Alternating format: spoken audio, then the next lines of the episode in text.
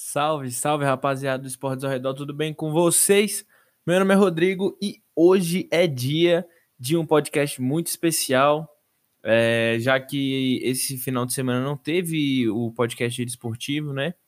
Por diversos motivos, enfim, eu até fiz um falando do, do MMA, né? O UFC que terá hoje, o, Bela, o Bellator de quinta-feira, mas não teve giro esportivo, até porque o giro esportivo seria só o UFC e o futebol, né? Tá tendo vários jogos hoje, um dia excelente de jogos. Tem, teve, né? Everton e Liverpool, tá tendo Manchester City e Arsenal e Inter de Milão e Milan.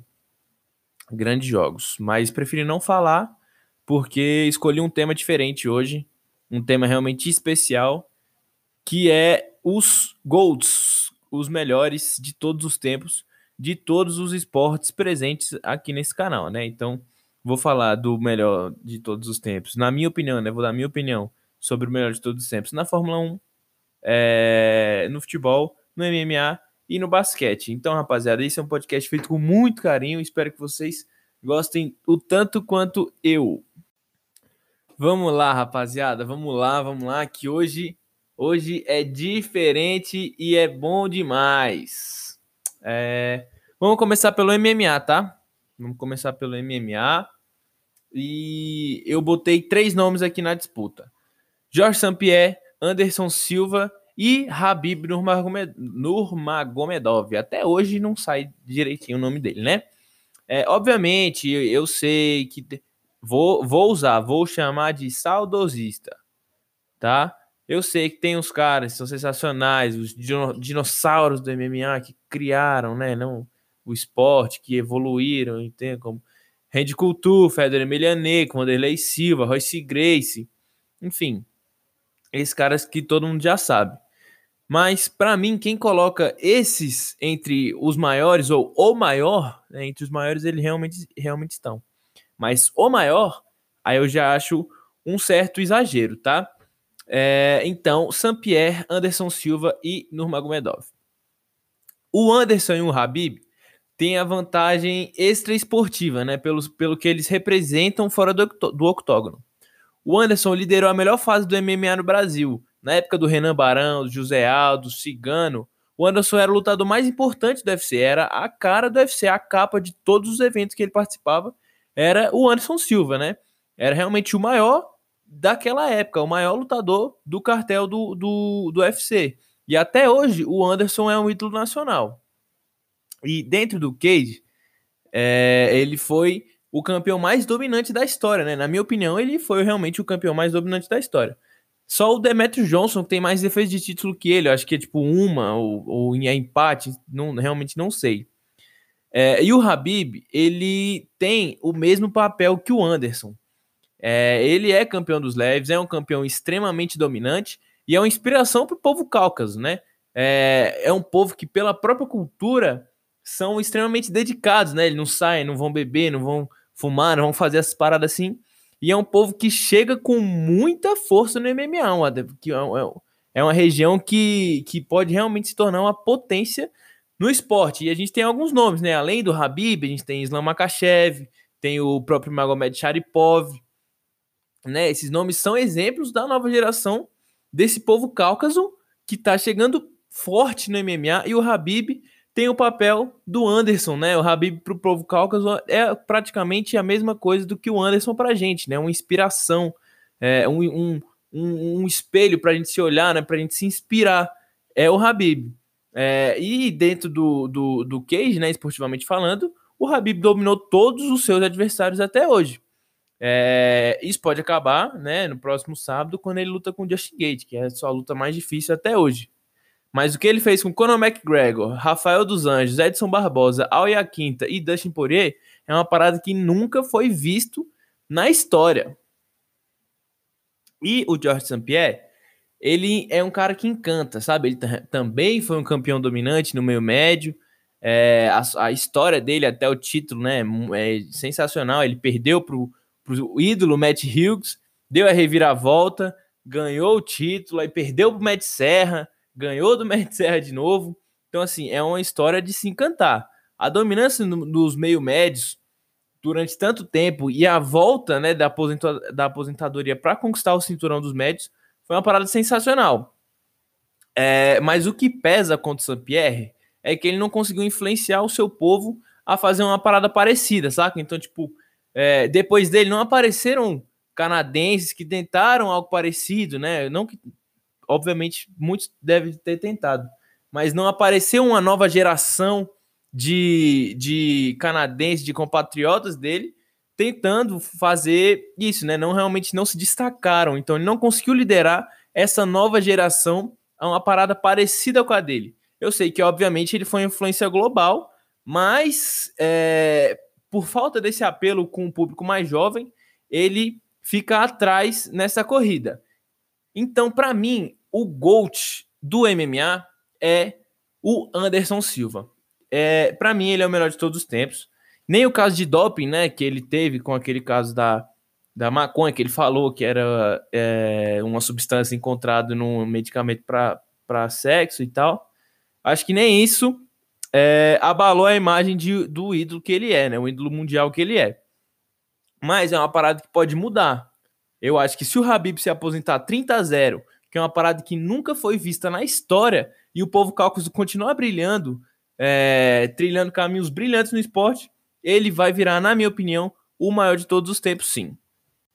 E no automobilismo, na Fórmula 1, é, eu também selecionei três nomes, tá, rapaziada? É, Schumacher, Ayrton Senna e Lewis Hamilton.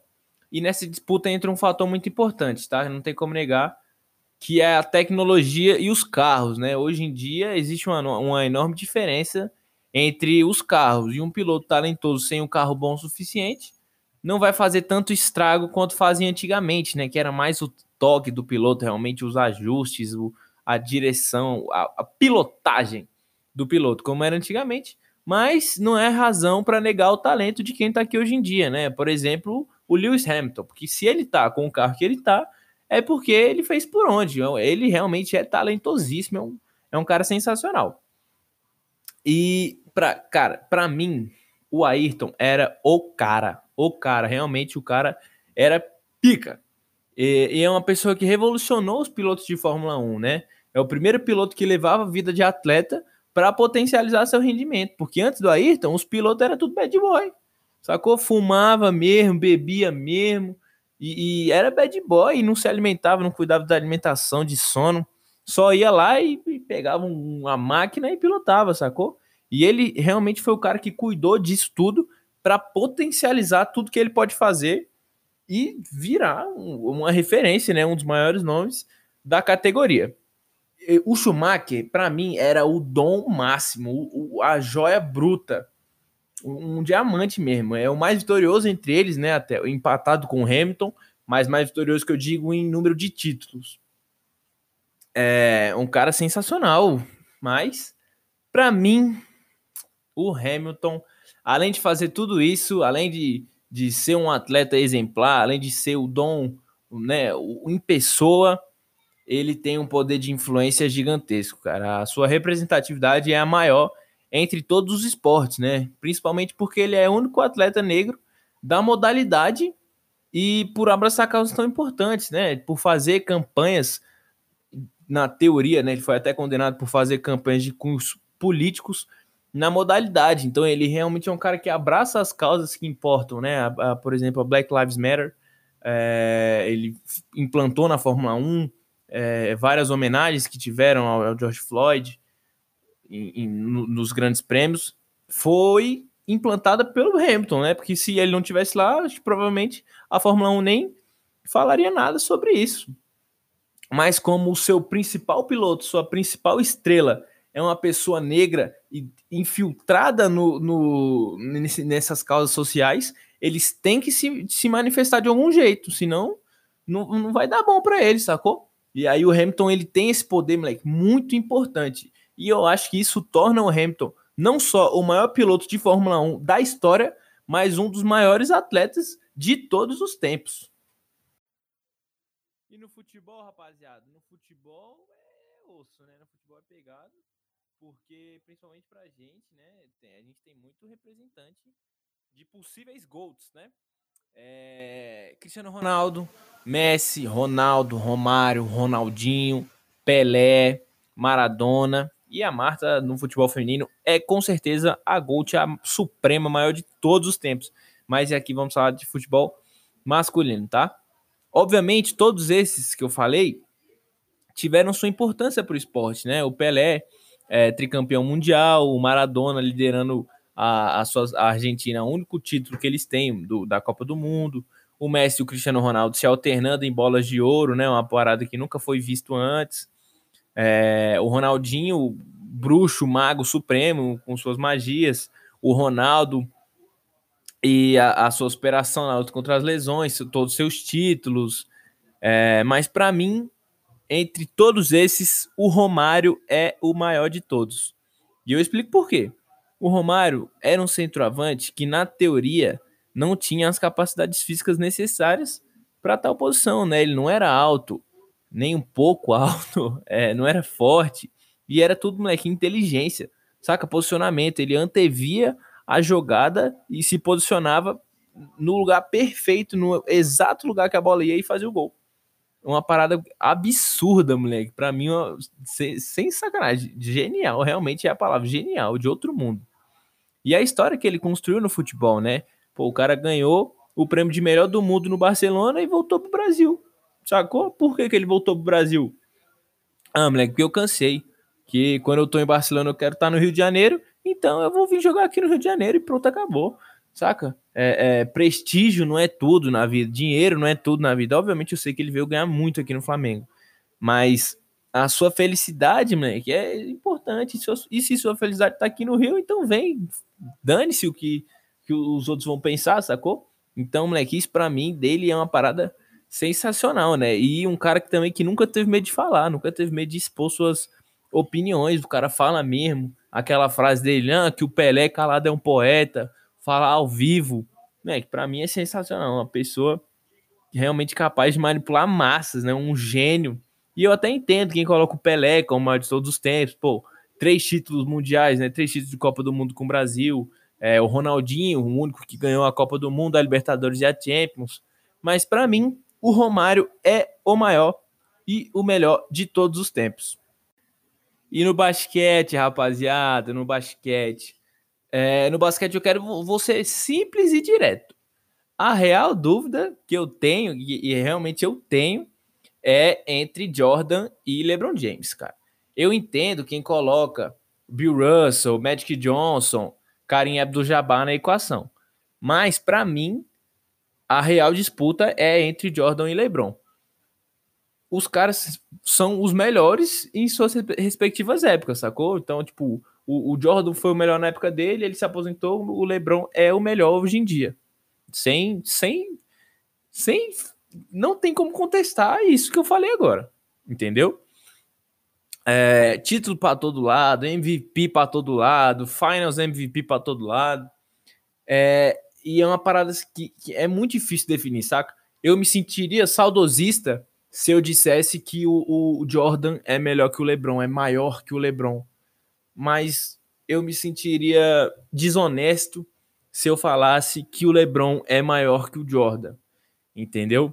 Então, moleque, é uma dúvida que eu tenho. Eu tenho um argumento para defender os dois lados. O LeBron, ele não tem a representatividade que o Jordan tem fora do basquete, sacou? Ele, o, o, o LeBron, não, não existem aficionados pelo tênis LeBron James, mas existem aficionados pela marca Jordan. Sacou? Os caras só usam Jordan. Ele é um sucesso midiático, um sucesso do marketing mundial. De um jeito que o LeBron não é. Mas dentro de quadra, o LeBron é sim é, superior a ele. Não, não vou falar que ele é sim superior ao Michael Jordan, né? Mas é compatível. O sucesso é sim compatível. Isso que eu quis dizer. O sucesso compatível entre os dois. Entendeu? Eu tenho um argumento, sinceramente, tenho um argumento para defender os dois pontos de vista. E nesse caso, eu vou deixar vocês escolherem. Eu postei uma enquete lá no meu Twitter é, perguntando quem é o melhor, o Jordan ou o LeBron James. E o resultado dessa enquete vai sair, do resultado dessa enquete vai sair um podcast sobre isso, defendendo ambos os lados, demorou? É, o, o, lado de quem ganhou, na verdade, né? Então corre lá, rapaziada, corre lá, porque quem ganhar vai ganhar um programa. Eu tenho certeza que se o Jordan ganhar, ele vai escutar esse programa aqui. Eu tenho certeza. Então corre lá e volta, volta no seu favorito, rapaziada. Demorou? Então é isso. Espero que vocês tenham gostado desse programa. É, fiz com muito carinho. É um tema que eu queria falar já fazia um tempo. E acho que esse foi o momento certo, né? Um, um final de semana sem tanta movimentação no mundo dos esportes, além do futebol e do MMA. Então, espero que vocês gostem desse tema. É... Me segue lá no Twitter, arroba esportes ao redor, e até a próxima!